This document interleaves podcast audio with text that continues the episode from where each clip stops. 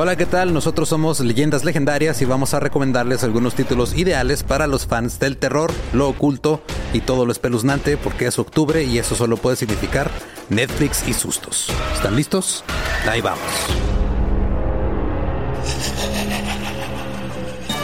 ¿Qué tal? Aquí lo saluda José Antonio Badía, experto en brujista, fan de los fantasmas y de todo lo que te hace que tengas miedo de sacar los pies del colchón.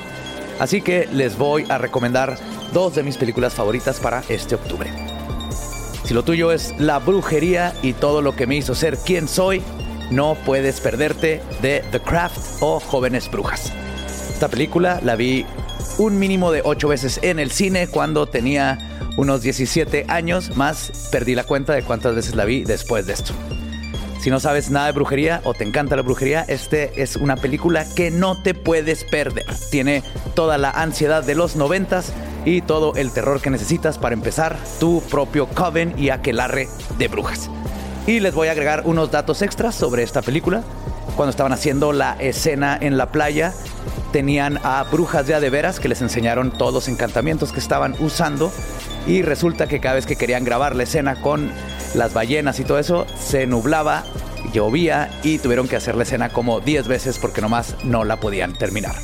Otra cosa bien padre es que Farisha Bulk, una de las actrices principales, terminó comprando la tienda de brujería que ves en la película y sigue abierta hasta el día de hoy. Y en el 2020 hicieron lo que vendría siendo la secuela de esta película y no la vean. Esa es mi recomendación final sobre The Craft. Ahora, mi siguiente recomendación no es una película, pero es una serie y tiene que ser de mis series favoritas de terror jamás hechas. Estoy hablando de The Hunting of Hill House o La Maldición de la Casa Hill por Mike Flanagan, una de las mejores historias de fantasmas jamás creadas en mi opinión te regresa a los miedos más primordiales que puedes tener de niño cuando escuchabas que algo estaba abriendo lentamente el closet de tu casa. Ahora como pequeños huevitos de Pascua en esta serie, no sé si sabían, pero contiene más de 30 fantasmas. De hecho, básicamente en cada escena hay un fantasma escondido en la toma. No sé si ya los vieron todos. Esta es su oportunidad para volverla a ver y tratar de identificarlos completamente. Otro dato muy interesante es que cada uno de los personajes representan una etapa del duelo, ya que toda esta serie se maneja a través del punto de vista de los vivos y este camino que nos lleva el perder a alguien, mientras están en un lugar donde están los muertos que ya lo perdieron todo.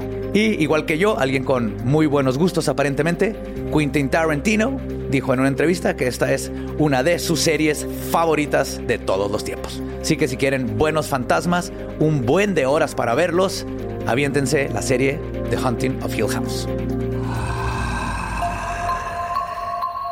Qué tal? Yo soy Lolo, soy el hombre pálido de leyendas legendarias que si no duerme y tiene ojeras parece zombie. Y yo les voy a recomendar también una serie y una película que son de mis favoritas.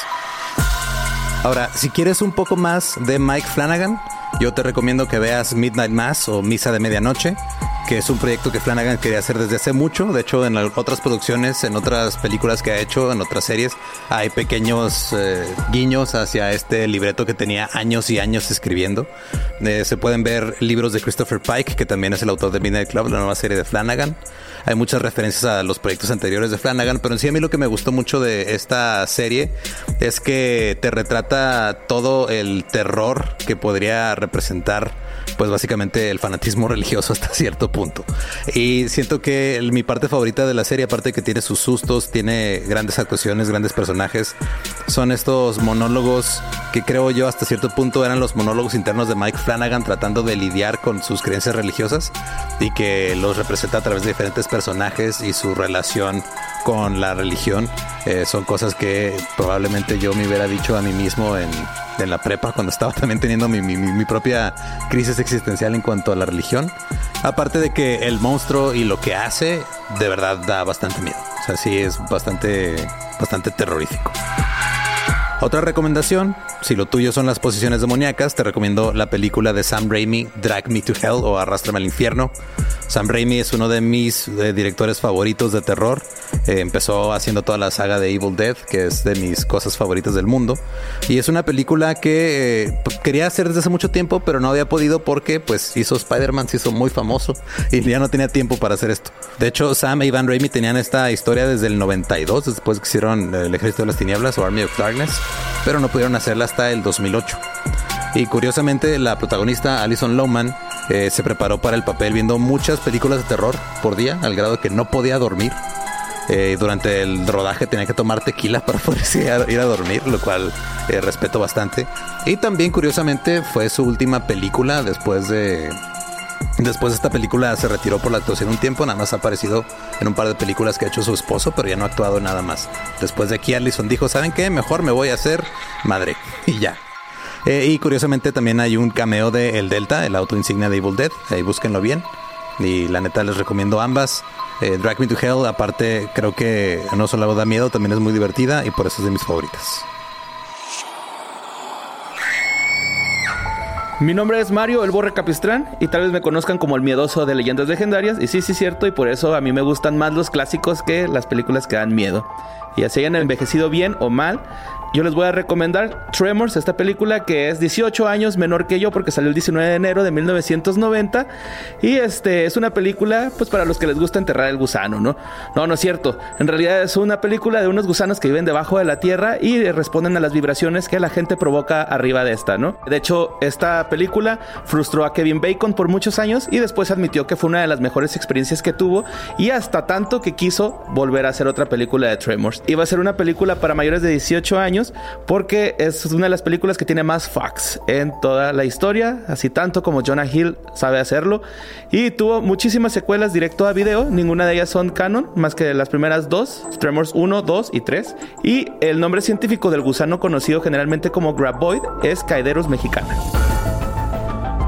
Si tienes sed de slashers, Seed of Shocky es una película del muñeco diabólico favorito de todos. Eh, la película se estrenó con una muy extraña aclaración diciendo que Britney Spears no aparece en esta película. También es la única en donde no hay desnudos. Es la única película de la franquicia en la que el muñeco no usa su voz adorable todo el tiempo, está maldiciendo y no queriendo a su hijo, así que si tú tienes daddy issues, tal vez esta película es para ti. La ambigüedad y confusión sexual del hijo de Sharky es una representación de lo que vivió el creador de la franquicia, Don Mancini, que es abiertamente gay. Iba a titulares como Son of Sharky, pero se quedó como La semilla de Sharky.